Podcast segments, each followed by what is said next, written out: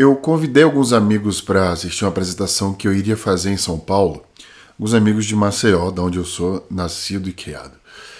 Essa palestra que eu iria fazer é uma palestra muito especial. O pessoal da Startse, que organiza eventos, imersões e cursos digitais, me convidou para essa apresentação tinha acabado de chegar dos Estados Unidos, era 2019, final do ano. Tinha me tornado sócio da XP Investimentos, tinha acabado de sair do Facebook, era minha primeira grande empreitada de volta ao Brasil depois de vários anos no exterior. E eu fui palestrar para cerca de 3 a 5 mil pessoas, eu não recordo precisamente agora o número. Era muita gente. E aí eu levei um grupo de amigos que iriam estar por acaso em São Paulo. Alguns outros foram me visitar de fato, porque eu tinha acabado de chegar no Brasil, literalmente. E aí eles foram lá para o evento, com, com esse povo todo lá para assistir a palestra. E na hora que a gente estava almoçando antes do evento, muitas brincadeiras aconteceram, piadas afins e tal. E a gente foi pro evento, eu fiz a apresentação aí em torno de duas horas. Quando eu terminei minha apresentação, eu fui aplaudido de pé. Fui o único uh, palestrante do evento a ser aplaudido de pé. E foi por muito tempo. E muita gente, imagina. Quando terminou o evento, eu era a última palestra, formou-se uma fila com cerca de mil pessoas ali para tirar fotografias e falar comigo. E aí eu pude perceber que a reação dos meus amigos foi de surpresa. A gente saiu para jantar e no jantar alguns comentários surgiram, como queria ser amigo daquele cara que estava no palco. Ah, eu não sabia que você sabia tanto dessas coisas. Uma série de comentários que me fez refletir muito sobre o que nós somos para as pessoas que estão próximas da gente. Eu já tinha vivido vários momentos desse jeito. No próprio Facebook, muitos parceiros que eu gerenciava se surpreendiam com o conhecimento que eu tinha com neurociências e me respeitavam demais. Entretanto, os companheiros de trabalho que eu tinha menosprezavam esse meu conhecimento, literalmente, tentavam diminuir. Falavam, faziam piadas jocosas, falavam que não era algo realmente que eu tinha cacife para falar, ou enfim. Não entendiam o meu processo, não se davam o trabalho sequer de saber ou procurar saber de onde tinha vindo aquele meu conhecimento. Simplesmente ignoravam, faziam piadas. E eu via muito isso se repetir no dia a dia com pessoas muito próximas. Isso ficava um pouco confuso para mim. Inclusive, quando amigos que fazem eventos, por exemplo, faziam eventos, eu via uma enxurrada de amigos pedindo para ir nos eventos de graça. E na minha cabeça eu pensava, bem, se eles são nossos amigos, a gente quer que eles se, que eles se deem bem nas carreiras deles, por que, que a gente não é o primeiro a comprar o ingresso, mas o primeiro a pedir de graça? Existia ali, portanto, uma complexidade de posicionamento. É por isso que no No Brain Again Cast de hoje, fora de órbita, eu estou na Tanzânia, aqui na África. Esse território, que não é um estado comum, mas também não é um país, pertence a Zanzibar. Aliás, eu estou em Zanzibar, que é um território que pertence à Tanzânia, aqui na África. E isso me fez, me inspirou a gravar esse episódio sobre a intimidade, a cegueira da intimidade. Por quê? Porque foi estudando o que é essa mistura de Zanzibar, eu vou trazer um pouco dela para vocês aqui hoje, que eu comecei a pensar nesse assunto de tanta mistura de diversidade que a gente tem isso no nosso dia a dia. E essa mistura, essa diversidade que a gente tem, muitas vezes, de conhecimento que seja, não é percebido e não é aclamado pelas pessoas mais próximas. Eu fui estudar essa relação e descobri esse termo em inglês: intimacy blindness. Ou seja, é a cegueira que a intimidade causa nas pessoas.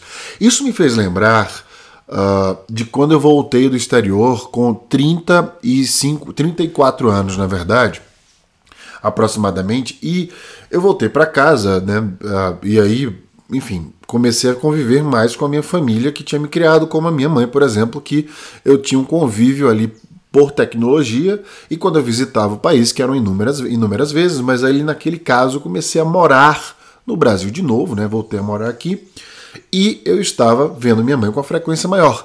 E eu notei que ela me tratava como se eu tivesse a idade que eu saí do Brasil, 20 anos. A forma de falar, inclusive a entonação, algumas coisas de pedir cuidado para eu fazer algumas coisas, coisas que a gente fala coisas de mãe, mas era um cuidado como se eu tivesse saindo para uma balada aos 20 anos depois da faculdade. Só que eu morei, veja, até na China já, por quatro longos anos. E ela ainda estava me tratando como se eu estivesse morando sob o teto dela e tivesse os 20 anos e a, e a irresponsabilidade de talvez ali um, um adulto recém-formado. Isso começou a me alfinetar de uma forma muito forte, porque imagina você chegar do exterior com tanto conhecimento, né, com tanta coisa, vivência, e as pessoas mais próximas a você não só ignorar este fato, mas como também não querer acessar aquela, aquele teu conhecimento e informação. Diferente de quando você chega no exterior e todo mundo quer saber tudo sobre você, quem você é, o que você faz e, e o que pode adicionar ao conhecimento que você tem à vida delas. Porque veja, todos nós temos sim algo a ensinar às pessoas. A diferença é que se a gente vai ensinar algo para alguém que não nos conhece, talvez aquela pessoa, por não nos conhecermos, né, é, tenha uma probabilidade maior de querer aprender com a gente. E eu lembro muito bem que quando eu estava uh, trabalhando com uma diretora no Brasil, ela disse que estava recomeçando a carreira depois de uma demissão e como é bom estar num lugar novo, justamente porque ninguém conhece ela, ninguém sabe do passado dela direito, então ela pode recomeçar, colocar para trás os erros, se posicionar diferente. Então eu pensei, será que a gente precisa mudar de empresa, de país, de amigos para ser respeitado? O que acontece na cabeça de uma pessoa que nos conhece tão bem que chega ao ponto de não nos ovacionar como uma pessoa que não conheça, por exemplo? Não que eu queira que você seja ovacionado ou queira eu ser ovacionado. Mas por que, que nós somos mais respeitados por pessoas que não nos conhecem do que pelas pessoas que nos conhecem? O primeiro ponto que eu pensei foi: será que a intimidade traz um lado vulnerável e um lado defeituoso que nós temos para aquelas pessoas que nos conhecem e, portanto, ele é superior a este lado positivo? E na verdade, não. Por quê? Porque para ela ser proativamente tua amiga ou teu amigo, é porque existe um benefício maior na tua personalidade do que um malefício para aquela pessoa. Ou seja, ela gosta mais de você do que desgosta de você. Então, neste uh, caso, nesta perspectiva do que é a amizade, já vamos descartar este primeiro ponto de que poderia ser que você tem os defeitos que derrubam tuas qualidades. Não é o caso. Até porque, se você for uma pessoa que é genial em algum aspecto, não é porque você não seja em outros que esta genialidade vai se apagar. Então, mais um ponto aí para somar que o fato de você ter intimidade com alguém não te faria necessariamente por estes pontos menor só porque a pessoa te conhece melhor e você tem outros defeitos. Agora, vamos para o lado uh, do ponto das pessoas que não te conhecem antes de chegar no terceiro ponto das pessoas que te conhecem. Quando alguém não te conhece, e aí você derrama seu conhecimento e a sua sabedoria para a pessoa, ela tem a probabilidade de se encantar, é claro, porque ela não tem todo um contexto de quem você é, ela não se decepcionou com você, então tem, é só coisa boa ali. Então é óbvio que ela está focada naquele conhecimento que você deu, naquela coisa boa que você deu e vai levar você.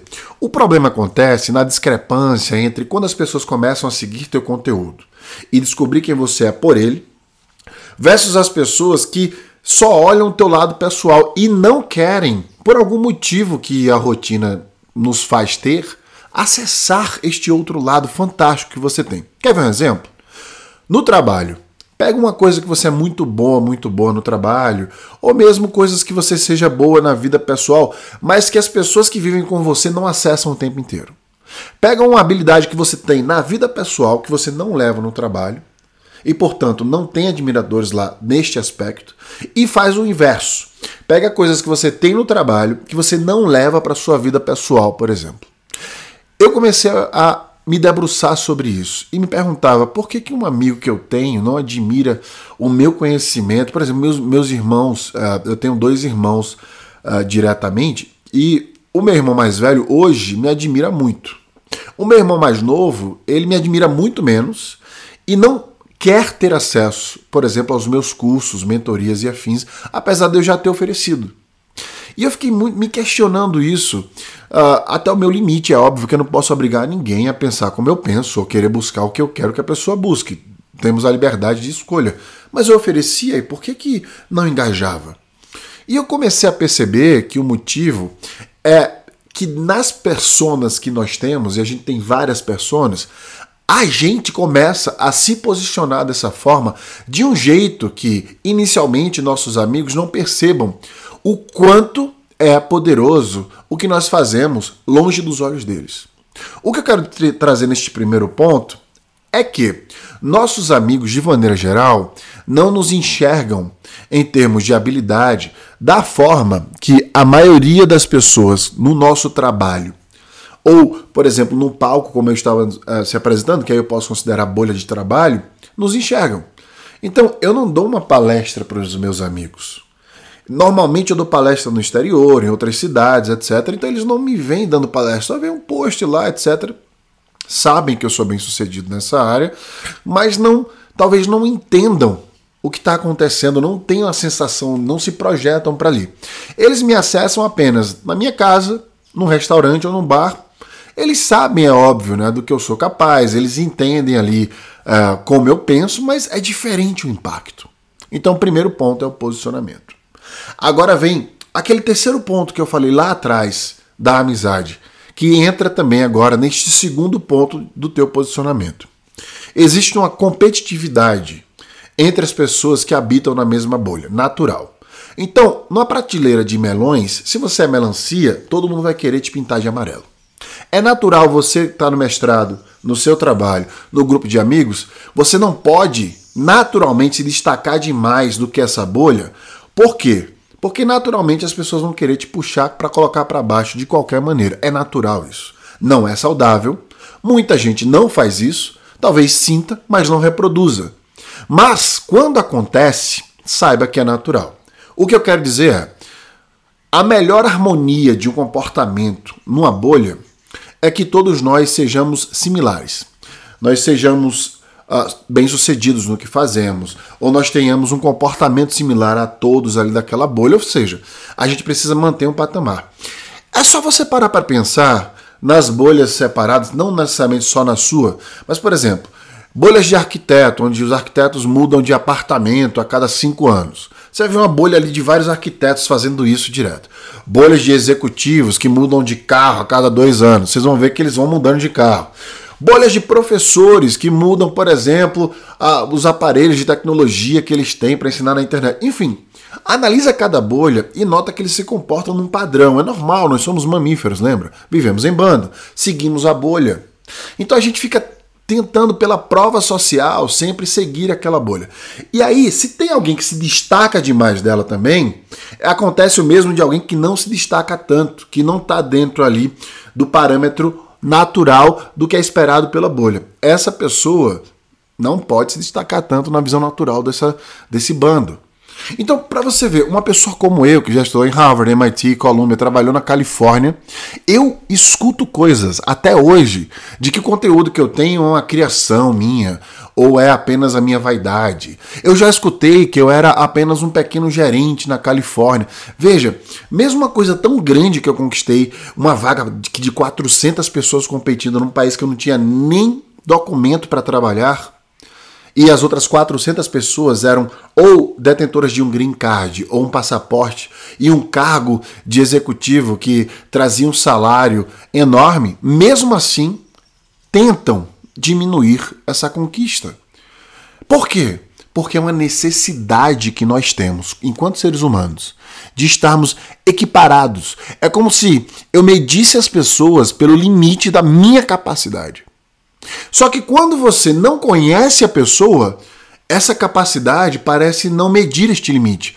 Como o teu amigo admira mais aquele influenciador digital que tu sabe que tem menos conhecimento que você em finanças, por exemplo, do que você, que talvez seja mestre de finanças pelo INSPER e saiba muito mais do que aquele influenciador digital, por exemplo.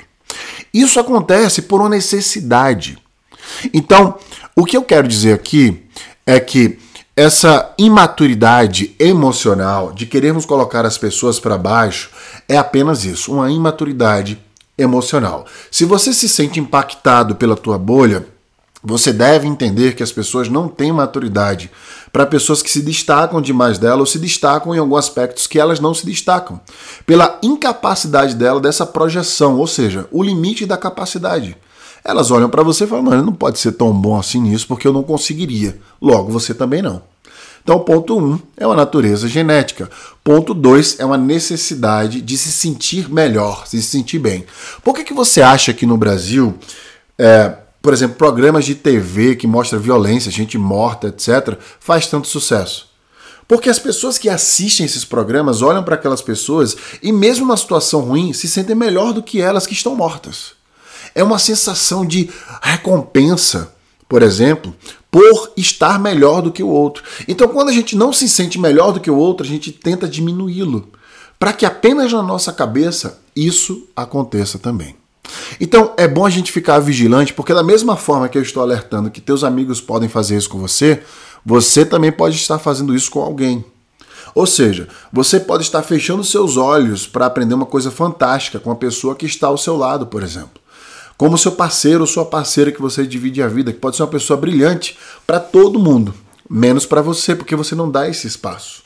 Não tem essa possibilidade, essa perspectiva de existir esse espaço, justamente porque você não está percebendo o outro. E para perceber o outro, a gente precisa perguntar, precisa ter a capacidade de entender que a gente precisa reconstruir o nosso conhecimento. Eu já vivi várias experiências onde, mesmo sendo eu expert dentro das experiências que vivi, muitas pessoas, em determinado ponto, depois de vários anos trabalhando, por exemplo, comigo, ou fazendo algum projeto que seja, tentam se posicionar como se fossem melhor do que eu naquilo que eu estudei para ser especialista. Por quê? Elas também querem sentir aquilo que eu estou sentindo. Elas também querem este espaço. Mas ao invés de conquistar o próprio espaço delas, elas preferem, portanto, diminuir aquelas pessoas que já conquistaram esse espaço. E para elas, aquilo ali é como se elas estivessem crescendo, só que elas não estão saindo do lugar. O melhor de todos os seres humanos, aquele ser humano que a gente olha e fala que pessoa admirável, é justamente aquela pessoa que eleva os outros. É aquela pessoa que elogia as outras pessoas ao seu redor pela sua intelectualidade. É aquela pessoa que dá acesso, que dá espaço, que desenvolve a outra pessoa. Porque eu já falei e vou repetir várias vezes: a vida não é uma competição. A vida é uma jornada. E quanto mais você desenvolve e é desenvolvido pelas pessoas que estão ao seu redor, melhor vai ser o ambiente que você vive.